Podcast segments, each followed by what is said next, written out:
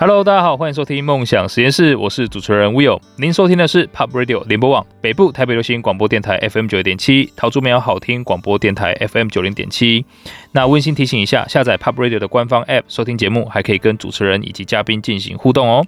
今天呢，非常非常开心啊，呃，邀请到一个算是可能传统家长里面觉得很不贵的那一种 年轻人哈，真的是我很佩服他的那个 guts。那很开心，他今天到我们节目来，我们热烈的邀请 Skills for You 的执行长黄伟翔，伟翔你好，嘿，主持人好，听众朋友大家好，我是伟翔，哇，太棒了，这个伟翔应该是呃最有资格去做所谓什么升学，还有可能技职的这个比较的人啊，因为其实看伟翔的背景是两边都有做过啊，那两边都有近距离的接触过啊，从呃技职生到一路到台大的研究所这样。啊，所以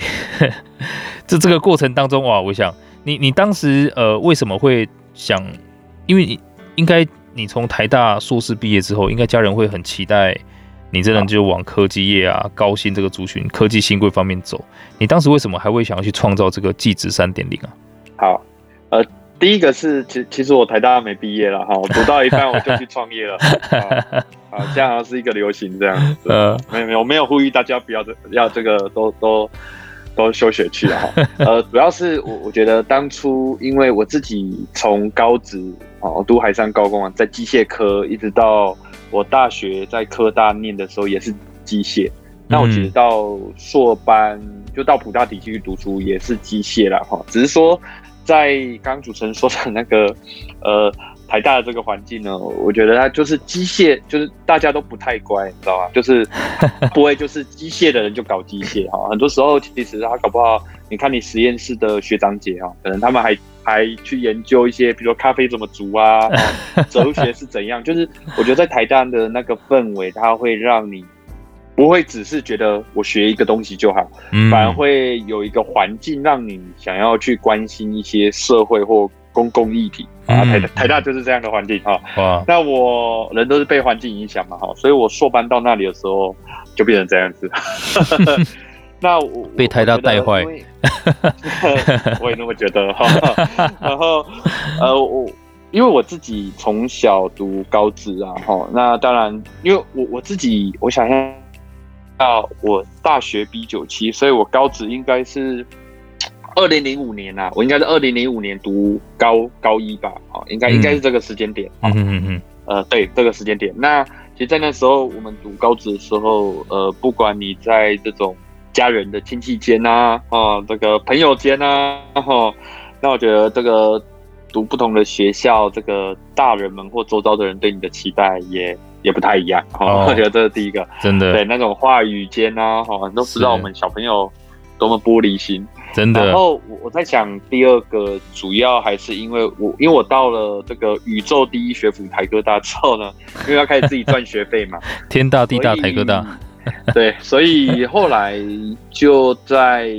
高职，其实他也有升学补习班，在台北南阳街，嗯哦、所以我就在那边就是开始当导师啊，教书。那其实你也会看到一届，因为我从大一到硕一都在那边，所以你会看到一届一届一届的学弟妹们，其实他们因为读高职，可是呢，呃，都都有那一种不是被不被重视，或自己因为感受到不被重视而不认可自己的。就读了、oh. 读就读了这个教育体系啊，哦，觉得哎呀，我读高职，哎呀，我这个怎样啊，好，等等等，哎呀，不要被别人看到，就就是啊，你还是会有这样的现象，因为一个人不会每一次就对自己不认同嘛，一定是因为周遭环境让他觉得都不认同，真的真的。那所以其实我到台大之后，呃，因为 在刚刚讲那样的环境，所以我就修了一些像呃，可能社会学或新闻传播或等等之类的了哈，嗯。那那时候刚好我硕二还应该是硕二的时候就学运嘛，哦，学运。那 呃，我觉得那时候因为主要是那个课堂上的新闻传播的教授，嗯，他有带你去分析说，哎，为什么今天中时是这样写，自由时报是这样写，苹果是这样写，联合是这样写，因为这个媒体背后的产。就跟谁拥有有关嘛，哦，嗯，然后会跟你去分析说，哦，现在是这个样子。那国外关于这种公民不服从或巴拉巴拉之类的哈的呃的事件是怎么样？就是那时候有个教授带领你去比较理性的去看这件事。哦，那呃在那个现场，当然经过那个学习过程，哦，那我我自己当然就会很很很直觉的去发现，现场有很多非主流的媒体，就那时候就有很多人拿直播嘛。或一些比较所谓的公民媒体或独立记者这样的角色，哦，在现场其实他还原了现场的嗯更多主流媒体没有没有呈现的真相，哦，或现场他把它再现出来，所以那时候对于我来说，又在新闻课堂，我就会自然觉得，哎，那我们这个 我们读技职教育的小朋友，你知道吗？就是高中高职基本上人是一半一半，好是好，所以比如说现在。国中会考大概是十九万七千人哈，所以高中高职大概都是十万人左右。所以名人都一半一半，为什么技职教育被看见跟被讨论的这个，你知道这个话题性或被讨论的对声量那么低？哦，所以我自然而然在那时候也没想太多，就说，哎，那既然我都修了传播的课啊，也采访写作也修了，那我不如自己开始跑报道。然后自己加一个网站，比如说那网站就当初取名叫“技职三点零”，然后就这样跑了，好，然后只是说跑跑跑跑到最后就就把它当职业。哇哦，所以所以它是有一个过程的。你一开始也只是想说，哎，一边当学生一边兼着做，慢慢它就真的是变一个职你自己的主业了，这样。对对对对对对对，所以呃，我也没想到当初会发生这样的。人生的转折啦，哈，但但我觉得那那毕竟，但那还是有一个过程啊，就是一个，嗯、呃，我我觉得那个很多时候，这个外面的这个媒体或一些，当然我被采访的文章出来或影片等等，然后被引述说好像，嗯，很勇敢的放弃什么？没有没有，我当初很胆小啊，就是我大概花了 半年到一年的时间在考虑说，哎、欸，我真的要去当记者吗？然后我真的要，因为我我是一个不是在媒体内的记者，就是自己写稿、公稿给各媒体嘛，是是是，就是大家俗称，不管你要叫什么公民记者、独立记者，或者是巴拉巴拉之类的，就他的收入，坦白讲，对于一个才读硕二的小朋友，我说当年的我，那是一个很很很不确定的事情，真的。那我觉得这个对家人也很不确定。对啊，那大家都有一个相对。剥夺感嘛，比如说对于我妈来说，啊，你这不是本来这个机械研究所应该要毕业，然后去对啊，干嘛干嘛，对不对？其实我我自己也想了很久，大概花了很长一段时间，但最后还是觉得应该人还年轻啊，哈，做一点这个疯狂的事也不错了，哈。对，大 大概是这样。哎，所以你当时就是在做好这个决定，就真的要辍学的那一刹那，会不会就就比如说爸妈等等的，会不会强烈的？反对你，然后你自己会不会觉得说，哦，就是很怀疑自己的决定？好，我我觉得这一种，呃，呃，就就这个世代了哈，这个世代的这个青年或青少年想做一些事情，而这个事情或人生的安排跟上一代这个想法不同，我觉得这个越来越多，因为我们新、啊、新形态的营运模式跟职业越来越多嘛。真的。那我我记得当初第一个是我我自己其实也。不是很清楚我在干嘛，对，就就你知道吗？就是没什么收入，然后你又要做这件事，然后记者在社会上的记者是一个很重要的职业啦，但就是在社会上的名声不是这么好。哦，真的，真的，哦，在台湾，好，就是说你是。又去这个一直复制贴上这个乡民的文，或是对行车记录，就大家对记者印象就这个，对，真的不会觉得记者是一个神圣的职业，对对对，或是报道或等等之类的。所以那时候我自己想清楚，就觉得说，哎，我也应该先说服自己啦，你才能说服家人。所以那时候我说服我妈跟我自己的方式，我跟大家分享哦。啊，那这个 如果大家有梦哦，这个想要逆境重生去。可以采用一下，哦，可以采用这种方法。我那时候的想法就是说，哎、欸，那我因为我自己是没有重考，所以我我因为很多人他可能想要读大学或硕班，甚至读高中，他有重考过，嗯，我没有，嗯，所以呃，至少我没有成绩，就是我的这种就时间其实还跑在很前面，对，就是你其实没有延毕过，在那硕二的时候。是，那呃，从五十岁。往回推，其实你二十四岁当工程师，跟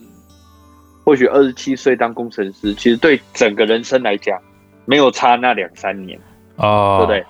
对对，是这样吗？这样看吗？真的，真的，真的，真的没有差那两三年。你不管说总收入，或者说你的职场的升迁，其实真的没差那几年。嗯，所以我就用这样的论点说服自己，也说服我妈。我就跟我妈说：“哎妈，哎这个，我觉得这个人生啊，这个难得来一遭。”你也 那么辛苦把我生下来，那工程师我也很想当哦。这个真的因为钱赚的这个收入也比较多嘛。对对对。但是我我觉得现在这件事也很重要，但为什么重要，我自己也说不清楚。OK。那我有一个结论，就是说，哎，接下来就是说我从二十四岁到二十七岁哈，就这三年，嗯，这三年间我这个不偷不拐不抢不骗哦，我也不会去借。什么地下钱庄的钱，哈，不会，不会，不会，不会，不会，哈，也不会借什么高利贷，但我每个月还是给你就是孝亲费，哦，可能没办法太多，五千或一万，哦，但是，然后我自己生活费不会跟你拿钱，然后你让我这样试试看三年，那如果我到二十七岁，哎，这件事感觉还是没有一个样子，好，我回去当工程师，好，哇，就工程师也是一个很值得尊重，也很很难当的职业了，哈，真的，但是我觉得。我就用这样方式跟我妈说服，哇，她就答应了，她就做啊，哦啊，所以我就真的二十就是二零一四、二零一五、二零一六年就很努力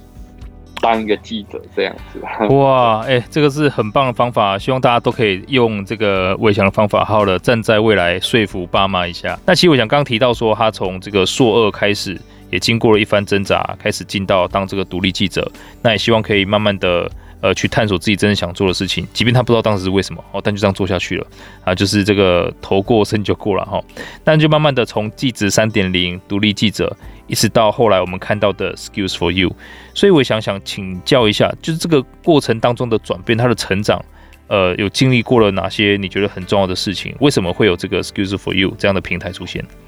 好，呃，因为我我自己在。做就是写记者的报道嘛，那但就会挖到越来越深的议题。后来我就发现说，哎，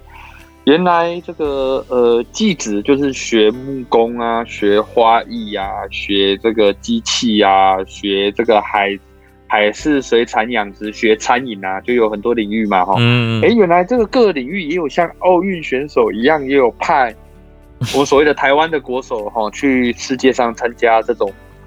哦，像技职的奥运哈，我们这个俗称叫它的名称叫国际技能竞赛了哈。哦，那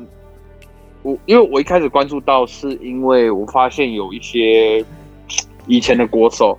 那他不是全部了哈，但就是部分。他因为你知道吗？就当了国手嘛哈，那当然他就会被保送，一定是保送到。台科大嘛，这是一定的哈，因为他们会选台科大了哈。是是是。哦，台北科大也很好，但就是他们会选 台科大。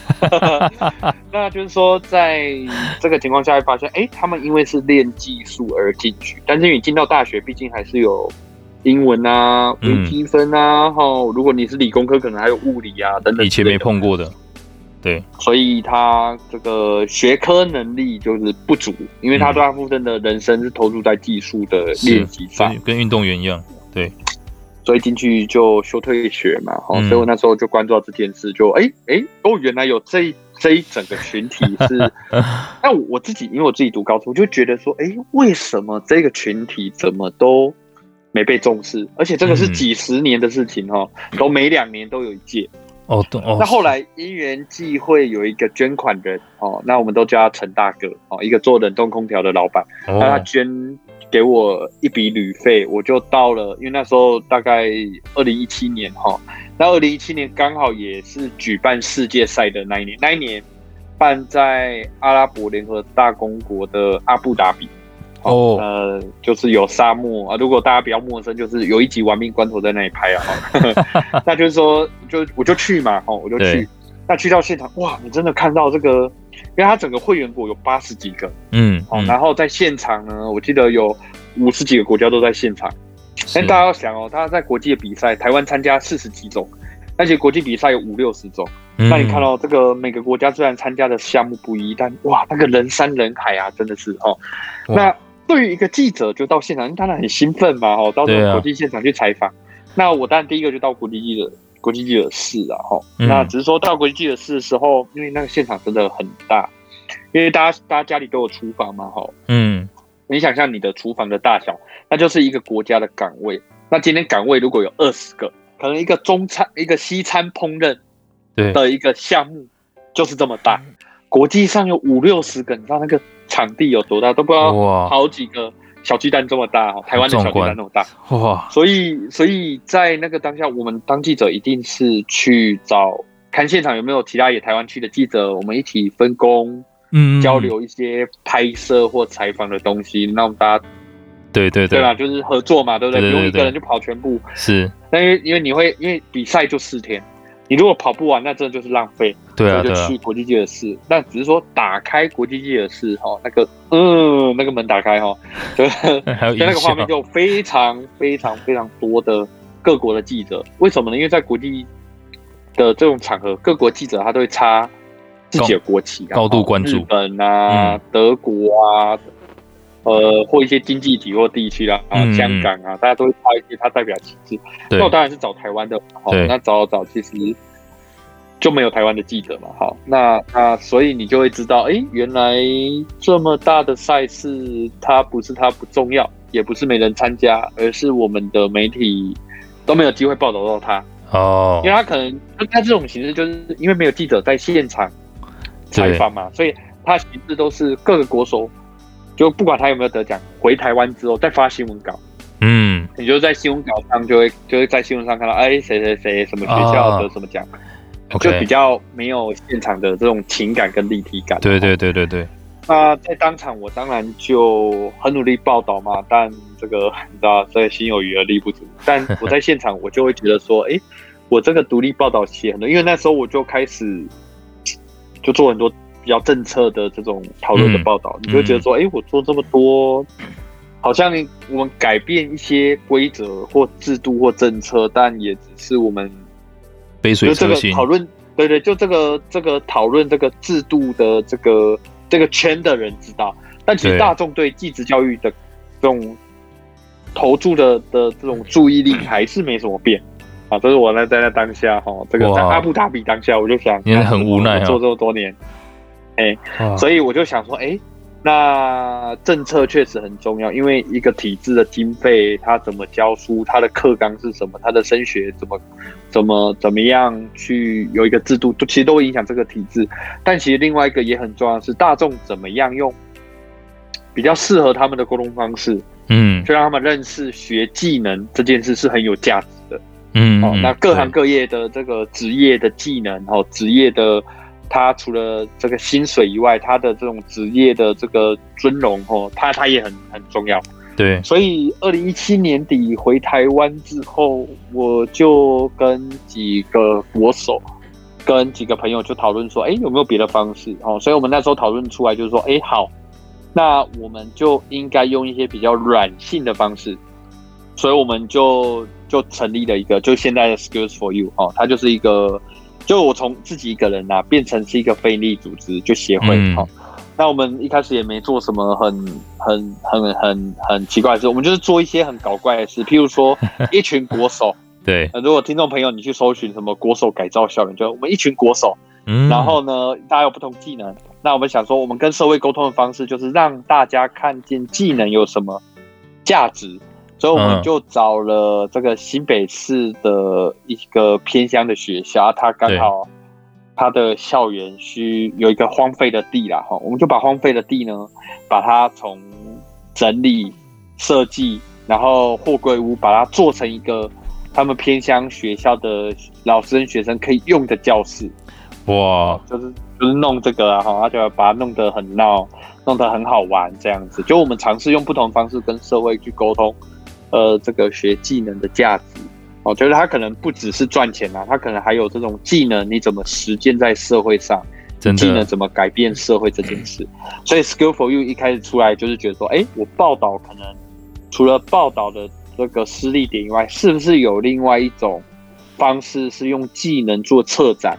用技能让社会看见？嗯、所以，Skill for You 就是这样来的。哦，哇，所以其实也是借由这样的机会，慢慢的呃提。把这个大众对于技职的重视，还有可能观感慢慢的提升上来。因为其实我们我刚刚其实想到你讲那个画面啊，我也蛮心疼的。就就这些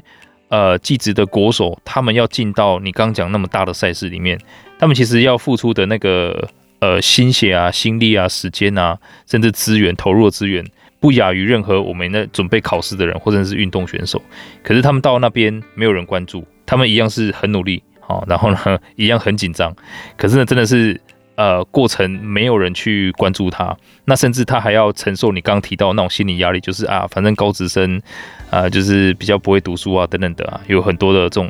呃外在的不看好，哇，所以其实从这个角度来看，我真的是蛮蛮感动你做这样的事情啊。那其实我也去了这个 Skills for You 的呃官网啊，去看了一下你们的 Facebook，其实你做很多很棒的活动，哎，包含着这个走到校园里面去啊，那还有刚刚。呃，你提到的那个策展啊，我最近看到那个醒浪潮，我想你会到这个展里面去进行一些对谈，是吗？对，因为其实现在的技职学校也努力哈，你知道吗？嗯、就是要让社会看见。哇，太棒了！那这个活动就是我我很开心啊，醒吾科大他邀请你就是去分享，就是去对谈嘛，哦，去出一张嘴。哎、欸，他会在什么时候发生？他好像展刚结束啦。哦、oh，OK，所以你你这个上面的一些呃报道啊，相关内容啊，也都可以在大家去搜寻一下，都可以看到很多。我相信在 Skill for You 的粉砖都会看得到。OK，大家可以赶快去看一看哈，然后看一下你错过了哪些非常重要的东西。那其实，在 Skills for You 我也看到一个非常棒的计划，嗯，慢慢的把真的呃伟翔想要做的很多事情融入到我们的。正规的教育里面的，比如说有一个非常棒的入校陪伴计划，Better Together。我想这个是主要在做什么样的事情？那你有看到什么很棒的成果吗？哈，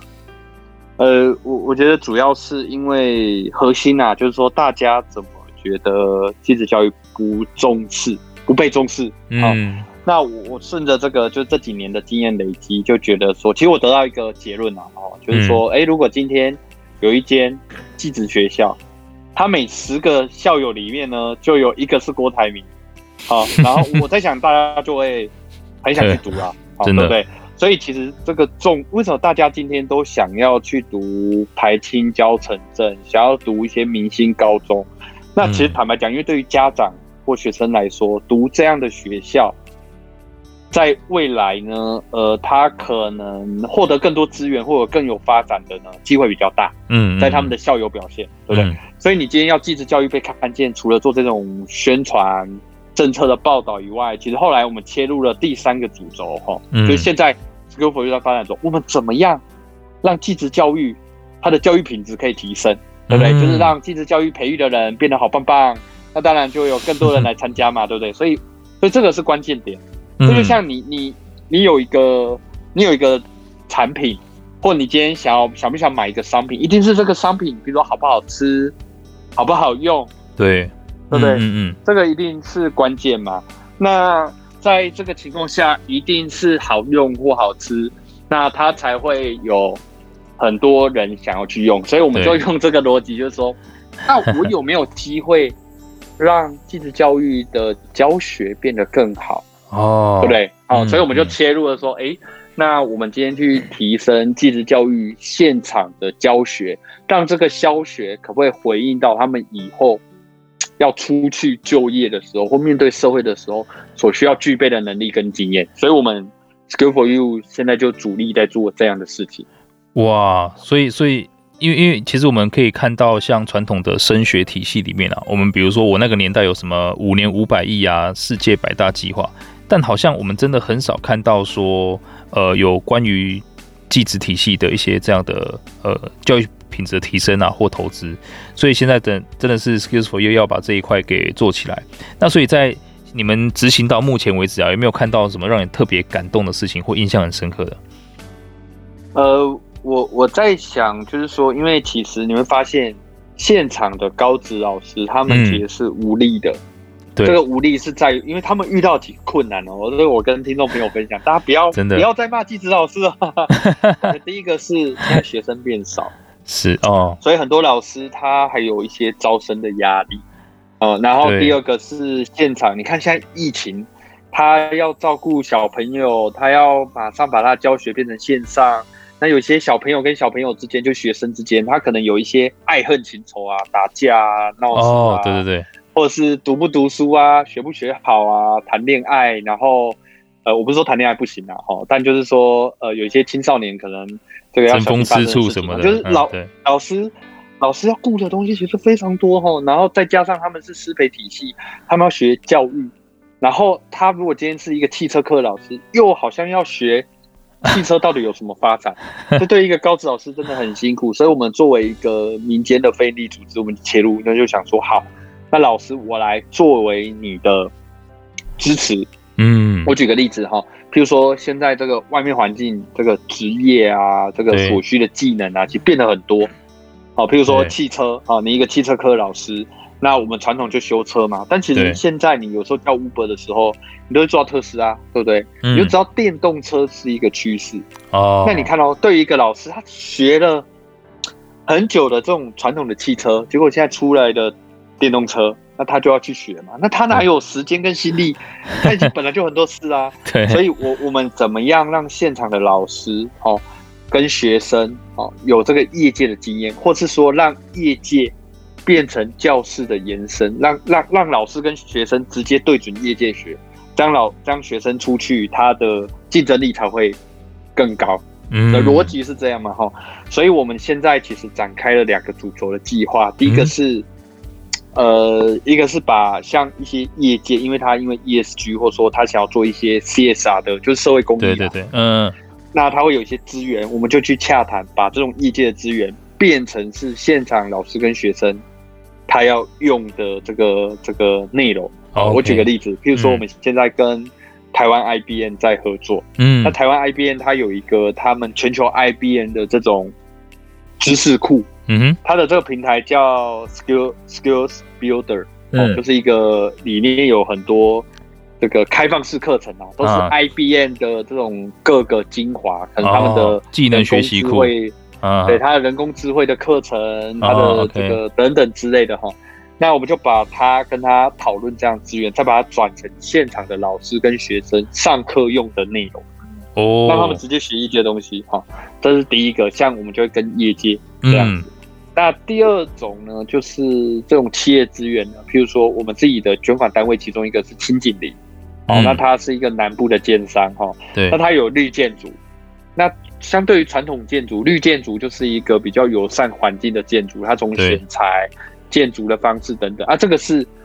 所有建筑科的师生应该要知道是嘛？所以我们就带师生跟高雄市教育局合作，然后一起去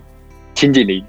的这个建案哈，去这个已已售完的建案然后 然后去去看那个绿建筑到底跟传统建筑差在哪里，对不对？哦我我再举一个例子哈，因为这个这个真的我觉得很值得分享，譬如说。我们的好朋友单位，呃，这个家乐福啊，哦、台湾家乐福呢，它宣示二零二五年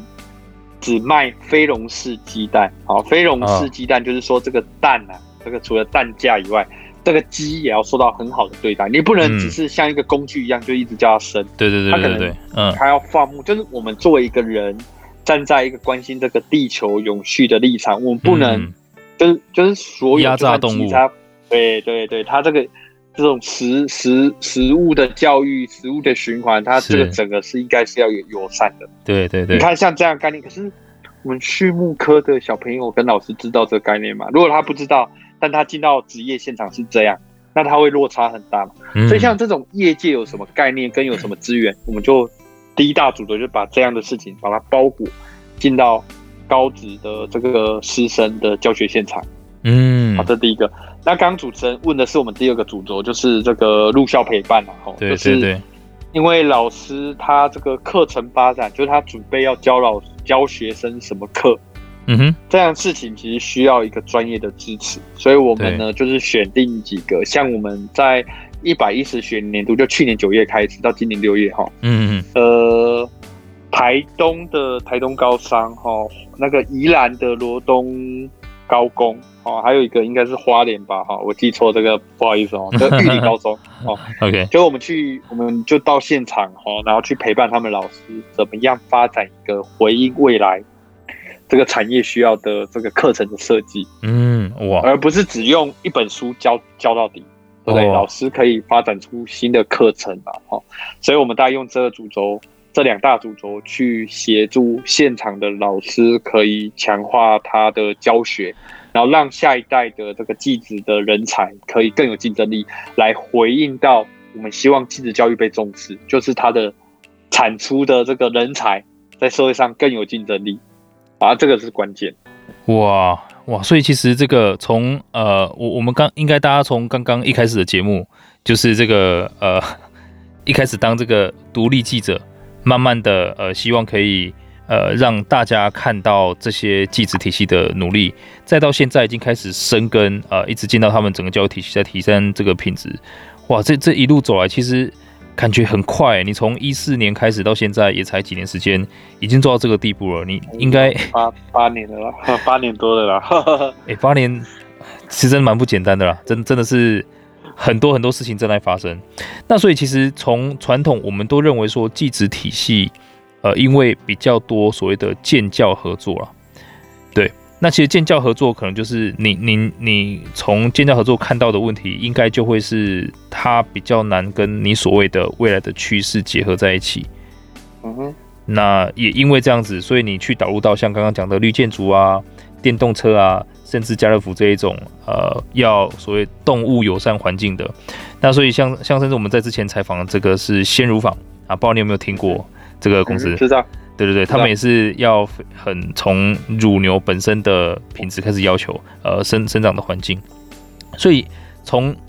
这样的角度来看呢、啊，我相信慢慢的技职体系，如果说我们 Skills for You 可以慢慢扩大的话，也希望大家可以支持这样的平台，去让更多呃学生可以有更多的选择。因为我们刚刚看到这个技职老师真的蛮辛苦的，因为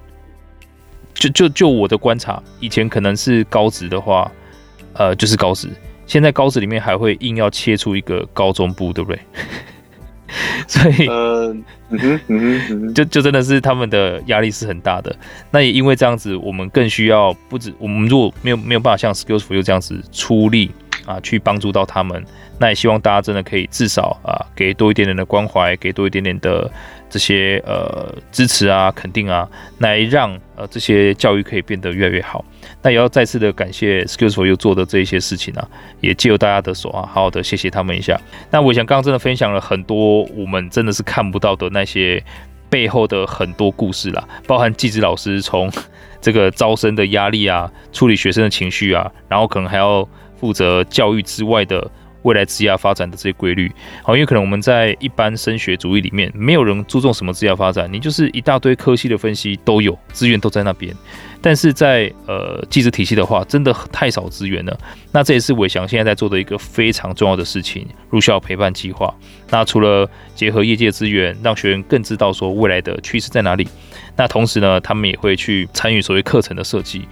那我刚知道一个非常惊人的消息啦，哈，就是呃惊人的事实啊，就是其实伟翔他们整个平台做这么多事，他们的成员才八个人而已，所以从前端去找资源、找企业的赞助，然后去研究这些趋势啊、发展啊，然后再到学校去走所有流程，哇塞，八个人啊，真的是非常非常佩服。OK，那所以这个伟翔，请问请问一下，呃，Skills for You 在近期啊，或者是接下来几年，呃，有什么？比较大型的活动吗？或是有一些什么祭职体系的盛事，呃，可以邀请大家一起共享盛举的吗？好，呃呃，我觉得对于我们组织呢，当然就是会持续把业界的资源带到教学现场。嗯，因为就如我们刚刚分享，就是说这个这个其实最重要。对，所以如果大家有认识一些企业，它有适合的一些资源，想要进到技职学校，但不知道要怎么样变成老师用的，其实可以来找我们。嗯，这第一个。第二个的话，当然就是大家在粉丝团右上角，你可以有一个捐款选项，支持我们 啊。好，我们请大家支持这个开 开底税的收据哈，这个很重要。然后呃，再来的话，如果说技职的大事件呢？就是我们刚刚其实，在前面有聊到这个技职的奥运嘛，它世界赛，它就像就像体育一样，它有这个世界赛，也有亚运，对不对？哦、嗯，那这几天才刚呃得知哦，那我觉得这是对台湾一个非常好的消息，就是二零二五年刚好办亚洲技能竞赛，亚洲层级的哈。它的主办由台湾主办。哇，对，那它是一个技职圈的大师，而我们组织也会为这件，因为它是一个很好的让技职被整个台湾哦，或让台湾技职被世界看见的一个点，所以我们也会以这个为点往前推来，好好规划，可以接下来怎么样准备这件事。对，那所以就是请大家都支持我们喽。哇，哎、欸，这个是一个非常重要的事情哈。台湾不要再就是以前你说可能都在其他国家办，你没有办法去，今天没有借口了，好不好？而且还有三年时间准备，让我们好好的一起到现场去为这一些呃台湾的隐形冠军加油。也希望呢，呃，大家真的可以共享盛举，借由 Skills for You 的努力，慢慢的提升技职在台湾的地位，让让大家可以看到。我相信也会因为这样子啊，让更多年轻人呃不要觉得呃就是不会对教育。产生失望了，好不好？好，所以呢，今天再次的感谢伟翔，谢谢你。那今天如果大家对主题有任何想法哦，可以到 PopRadio 的官方 App 上面留言。那如果听众朋友呢错过或想重温今天的精彩内容，可以直接在 Apple Podcast、Spotify、SoundOn 上面搜寻“深 V 一口气”，我们会把今天的精彩内容上传，让大家可以重复收听哦。那再次的提醒大家，请到 Skills for You，那个 You 不是 Y O U 哈，就是一个。